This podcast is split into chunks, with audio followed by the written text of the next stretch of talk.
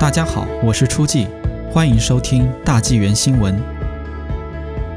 四月二十六日，卑诗省疫情更新。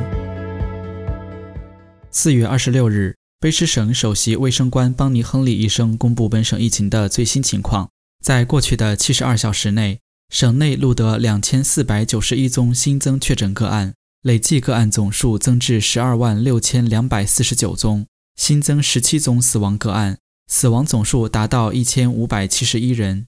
目前有四百八十四名住院患者，当中一百五十八人在深切治疗部。本省有八千一百九十九宗现存确诊个案，一万两千三百四十人因确认接触过已知个案，正接受定期的公共卫生观察。